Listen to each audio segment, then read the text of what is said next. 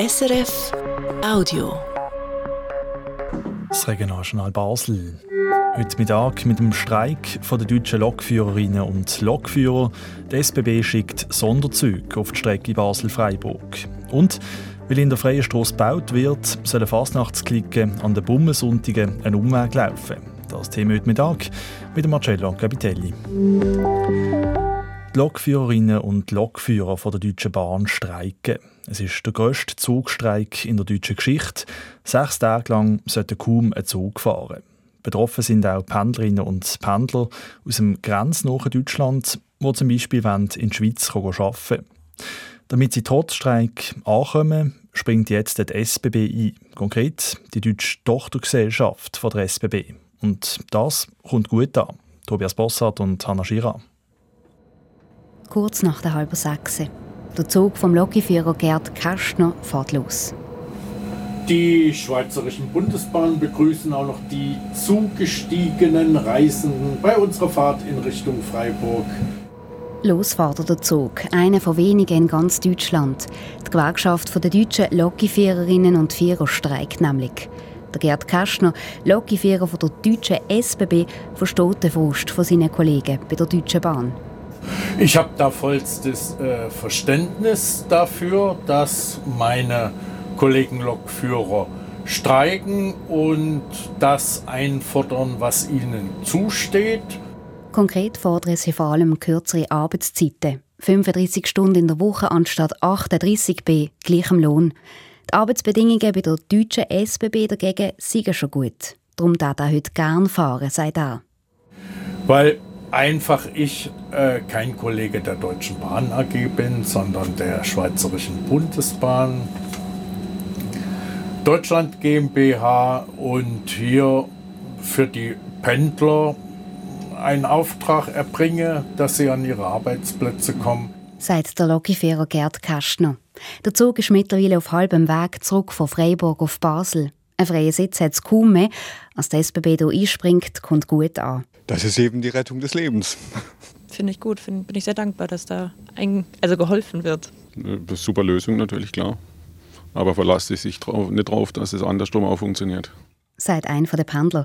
Der Zug kommt zu Basel am Bahnhof an. Der Lokführer Gerd Kastner steigt aus. Zufrieden ist er. Brechend voll, wir hätten noch einen zweiten Flot gebrauchen können. So einen hat es brauchen heute am Morgen, sagt er zum Gregor Frey. Der ist der Geschäftsleiter von der deutschen Tochterfirma von der SBB. Als seine Lokführerinnen und Lokführer heute fahren, ist abgesprochen. Wir haben bereits vor Weihnachten ähm, mit dem Bundesland Baden-Württemberg, unserem Besteller, Kontakt aufgenommen und haben ihnen angeboten, dass wir für unsere Reisenden hier im Dreiland eine Ersatzreisemöglichkeiten im Falle eines Streiks anbieten können. Auch mit der Deutschen Bahn sind er im Kontakt. Die Fans in Ahnung, dass die SBB während dem Streik im Dreiland einspringen Aber untergrabt er damit nicht der Streik? Nein, findet der Gregor Frey. Wir sind, wie gesagt, ein anderes Unternehmen. Wir haben unsere eigenen Leute. Wir fahren ja nicht mit äh, DB-Personal und damit sind wir keine Streikbrecher. Fahren die seine Züge ausnahmsweise wegen dem Streik also zwischen Basel und Freiburg.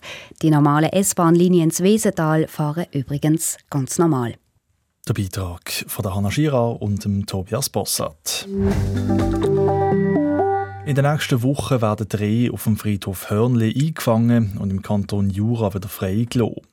Das Basler Bau- und Verkehrsdepartement teilt mit, dass der Pilotversuch für die Umsiedlung erfolgreich war. Letztes Jahr sind schon 21 Gräber vom Hörnli in Jura gebracht worden, das, weil sie immer wieder die Blumen von den Gräbern gefressen haben. Bis Mitte März sollen jetzt auch die restlichen 40 umgesiedelt werden. Zudem soll es einen neuen Zaun geben, damit auch sicher keine neuen Rehe den Weg auf den Friedhof Hörnli finden. Im Baselbiet haben sich letztes Jahr 279 Leute selber bei den Behörden angezeigt, wie sie bei den Steuern nicht alles angegeben haben. Das meldet die Baselbieter Finanzdirektion. Dabei sind 80,5 Millionen Franken an Vermögen offengelegt worden, die vorher eben nicht bei den Steuern angegeben worden sind. Damit ist die Anzahl Selbstanzeigen wegen Steuerhinterziehung zurückgegangen. Im 2022 sind es nämlich noch elf Stück mehr gewesen. Seit dreieinhalb Jahren wird die Freie Strasse umgebaut. Heute hat der Kanton informiert, dass die Klicken wegen diesen Bauarbeiten am zweiten und dritten Bummelsonntag noch schwierig durch die freie Strasse durchkommen. Die Behörden empfehlen darum, dass man eine andere Route nimmt. Lucius Müller. Statt durch die ganz freie Strasse ablaufen, sollen Klicken beim Dreizackbrunnen links runter via Bafi, durch die Falknerstrasse oder die Gerbergasse zum Marktplatz. Diese Route empfiehlt das Basler Bau- und Verkehrsdepartement. Grund dafür sind die Gruben der Baustellen. Während der Fasnacht machen wir die zwar zu.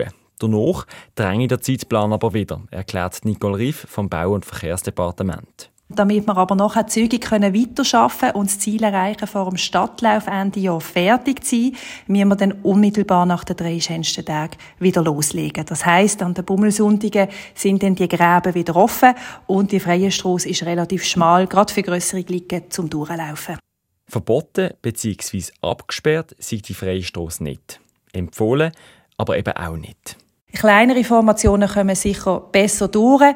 Darum machen wir auch die Umleitungsroute vor allem für den zweiten und den dritten, dritten Bummelsonntag. Wir arbeiten auch schon vor dem ersten Bummelsonntag wieder in der freien Strasse. Aber am ersten Bummelsonntag sind erfahrungsgemäß eher kleinere Formationen unterwegs, die dort problemlos daran vorbeikommen. Für die Klicken ist die freie Strasse am Bummel ein Ort, um sich zu zeigen. Und das ist wichtig, findet der Florian Stähli. Er ist der Obmann vom Stamm von der Spale Glicke.